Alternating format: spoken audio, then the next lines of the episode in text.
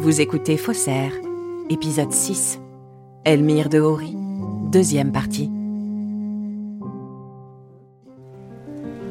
Lassé du froid new-yorkais et profondément marqué par l'échec de son exposition, Elmire décide, le cœur lourd, de s'envoler pour Los Angeles en 1948.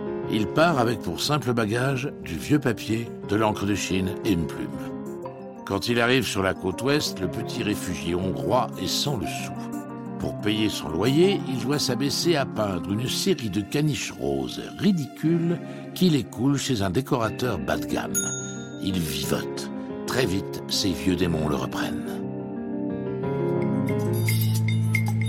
Armé d'une série de faux tableaux, il jette son dévolu sur Frank Perls, un fin galeriste réputé de la Cité des Anges. Elmire se fait passer pour un parent du célèbre critique d'art Maurice Rénal. Son alibi est parfait. Avec son panache habituel, il montre ses faux Renoir, Matisse, Picasso et Modigliani. Pearls est littéralement bluffé par la qualité des tableaux. L'œil de Pearls s'attarde sur un Matisse quand soudain il a une révélation.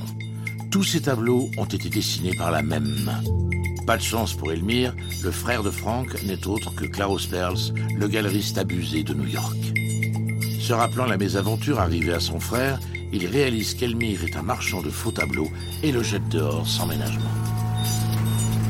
Le marchand menace de le dénoncer aux autorités. Dehori doit fuir la Californie. Après son étape californienne, le faussaire en fuite écluse les villes américaines. Pendant sa cavale, Elmire arnaque la prestigieuse Fogg Gallery d'Harvard.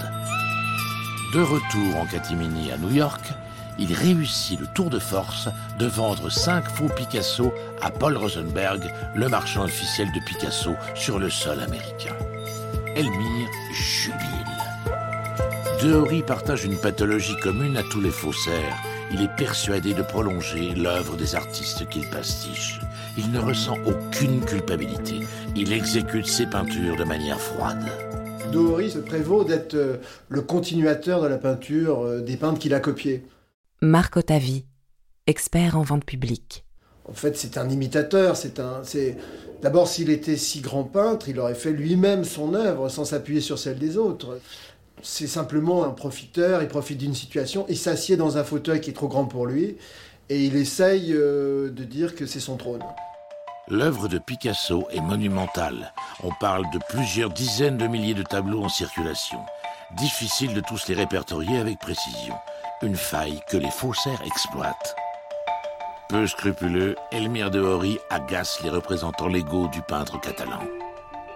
Qu'on attribue à Picasso une œuvre euh, qui n'est pas de Picasso. Claudia Andrieux, responsable des affaires juridiques de Picasso Administration. C'est quelque chose euh, de très grave. Les œuvres, c'est quelque chose qui appartient à, toute une humanité, en fait. Mais euh, il y a un auteur derrière. Donc c'est sa création, ce qu'il a voulu dire, ce qu'il a voulu montrer, ce qu'il a inventé, ce qu'il a créé. Tout ça, vous le pervertissez d'une manière incroyable quand en fait euh, vous attribuez à Picasso ou à Matisse des œuvres qui ne sont pas d'eux. Elmire de Hori n'est pas un artiste, ça n'est pas un auteur, c'est un pilleur. Et c'est un délinquant.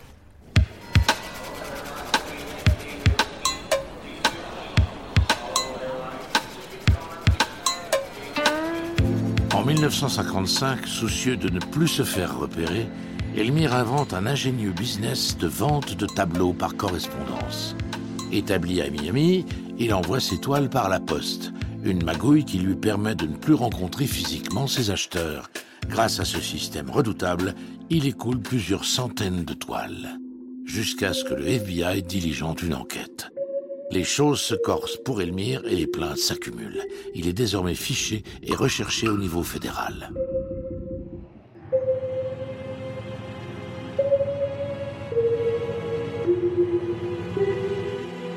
Fatigué de vivre une vie d'arnaqueur, Elmire sombre dans la dépression. Il est tellement déprimé, il est poursuivi par le FBI, il est, malade, il est fatigué, parce que je crois même pas, prends un homme très résistant, il fait une tentative de suicide qui échoue, et à l'hôpital, il rencontre Fernand Legros, qui lui était tout à fait un, autre type euh, d'être humain. Ancien danseur de ballet, égyptien naturalisé américain par un faux mariage, le gros est un sacré coco.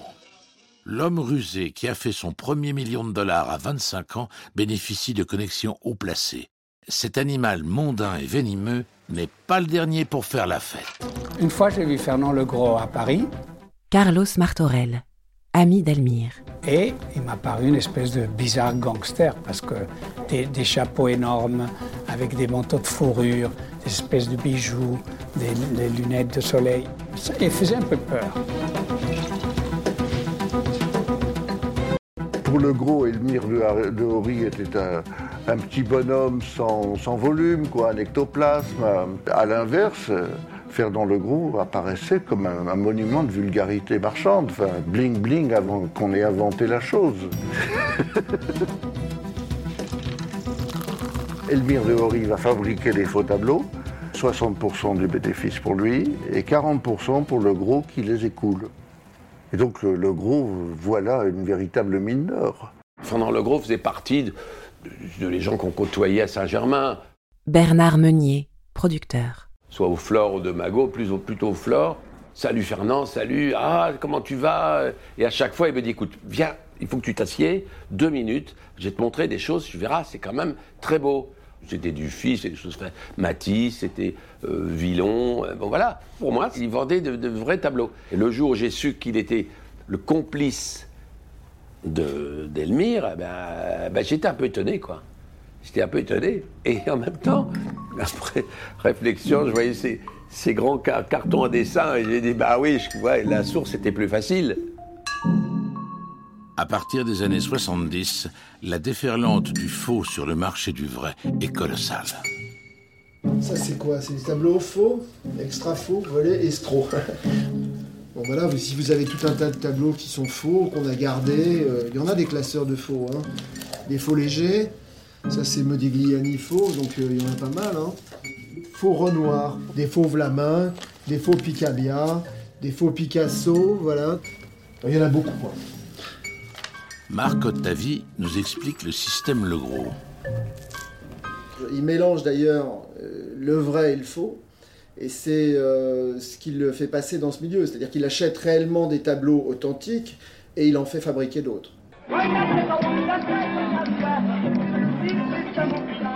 Il a mené une vie de fou. Euh, le chapeau, la truc, la Rolls, les, les de champagne, la fête permanente.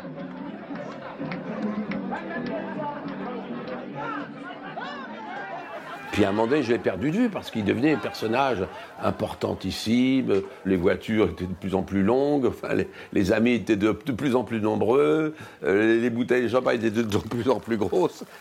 Le gros à l'époque, c'est quelqu'un qui brasse des affaires importantes, qui a des clients, qui euh, vont aux États-Unis, qui achète en France, qui achète au Japon, qui vend. C'est le commerce international. L'association entre le faussaire et le marchand va être explosive. Elmire a toujours vendu au charme, tandis que la spécialité de Legros réside dans l'obtention de vrais certificats pour de fausses œuvres. Le redoutable Fernand excelle dans la tromperie, il aurait même fabriqué de faux billets. Ses techniques sont bien rodées. Avant son départ pour les États-Unis, un complice prévient anonymement les douanes que le gros importe en fraude des étoiles de maître. Il passe la frontière avec ses copies sans signature et se fait arrêter comme prévu par la douane. Peu experts en œuvres d'art impressionnistes, les douaniers se prennent les pieds dans le chevalet. La douane lui fait payer les taxes dues pour des originaux non déclarés. Il rentre ainsi aux États-Unis avec des certificats de douane authentifiant ses faux. Séduction massive, connivence et dîner aux chandelles, toutes les ruses sont bonnes pour obtenir les précieux certificats d'authenticité. Sa devise à l'époque est séduire, compromettre et mépriser. Il trompe en douceur les experts chevronnés comme André Paccitti, à l'époque une sommité du monde de l'art. Le gros, qu'il connaissait bien et qu'il avait finalement cerné pour, mieux le tromper, lui a joué en effet plusieurs tours, notamment celui de corrompre sa secrétaire qui s'appelait Madame Schwartz. C'est une époque où euh, Pacity est vraiment l'expert le plus reconnu, que ce soit en France ou aux États-Unis, et il lui arrive de signer euh, des, dizaines de certificats. On lui présente à l'envers, et Madame Schwartz s'arrange pour que certains de, euh, de ces certificats, qu'elle revendra le gros, soient signés par Pacity sans que lui ne comprenne cette démarche un peu trompeuse. À l'époque, les expertises se réalisaient à l'œil nu et sur la bonne foi. La réputation d'un expert valait certificat. Les techniques contemporaines d'analyse scientifique comme la radiographie par ultraviolet, les infrarouges, ainsi que l'étude chimique des pigments n'étaient pas du tout usitées. Fernand Legros ne charmait pas seulement les experts, il réussit même à faire signer des faux à des artistes comme Van Dongen et à certains ayants droit comme Berthe Vlaminck, la veuve du peintre Maurice de Vlaminck le gros l'escroc réussissait même à insérer des faux tableaux dans de vrais catalogues d'exposition. C'est là où on a quand même une réaction qui est intéressante et instructive. C'est que finalement, qui est-ce qui veut savoir la vérité sur ce qu'il possède? Un collectionneur privé, disons, euh, même s'il est très riche, va toujours passer pour un, pour un imbécile. Il va être obligé de dire qu'il s'est fait avoir qu'il a payé très cher quelque chose qui vaut rien. Donc finalement, il n'en dit rien. Au pire, il va cacher ses toiles puis attendre euh, une petite dizaine d'années avant de les ressortir. Et les musées, ils ne peuvent pas faire ça. Parce que s'ils le font, les assurances tombent. Pour eux, c'est une perte sèche. Se retourner contre le faussaire, euh, ça rapporte rien.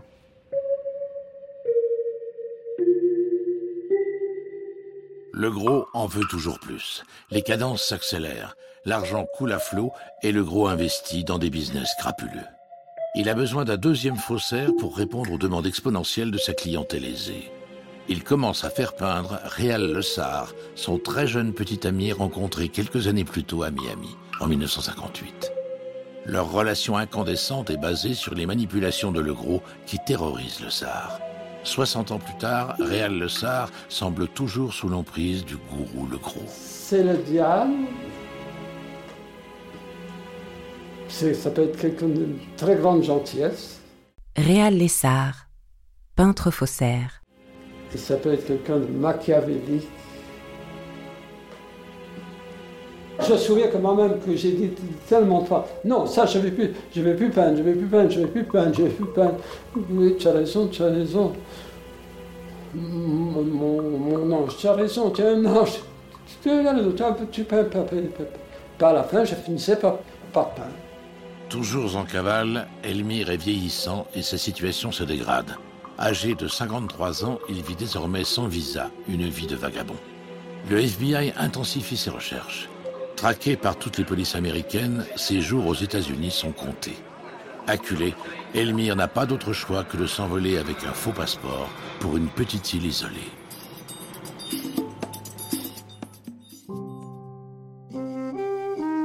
Vous venez d'écouter un épisode de Faussaire.